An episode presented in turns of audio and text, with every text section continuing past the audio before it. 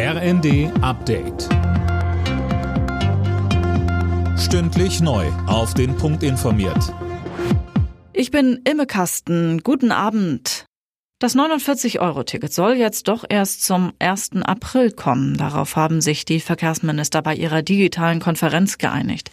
Die veranschlagten Kosten von drei Milliarden Euro wollen Bund und Länder jeweils zur Hälfte tragen.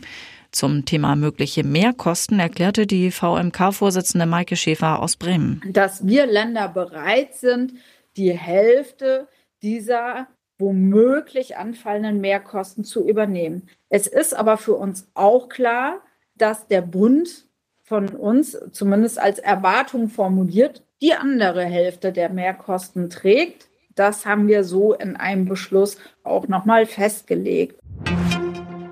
Zu spät und zu wenig. So kommentiert CDU-Chef Merz den Gasdeal mit Katar. Auch die deutsche Umwelthilfe meint, der Deal helfe nicht in der gegenwärtigen Krise, schaffe mit seiner Laufzeit über 15 Jahre aber eine neue langfristige Abhängigkeit. Die Inflation in Deutschland hat sich in diesem Monat leicht abgeschwächt. Nach 10,4 Prozent im Oktober schätzt das Statistische Bundesamt sie jetzt auf 10 Prozent. Sönke Röhling, das ist ja aber immer noch ein ziemlich hoher Wert, oder?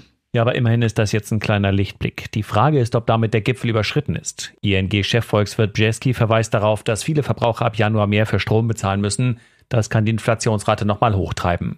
Danach dürfte der Preisdruck aber Schritt für Schritt abnehmen, weil das Preisniveau dann ja mit dem nach Kriegsbeginn der Ukraine verglichen wird.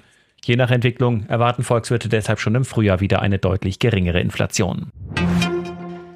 Nach den Protesten gegen die strikte Null-Covid-Politik Chinas ist die Polizeipräsenz in den Großstädten massiv verstärkt worden. In der Hauptstadt Peking und in Shanghai sind hunderte Streifenfahrzeuge und Beamte unterwegs.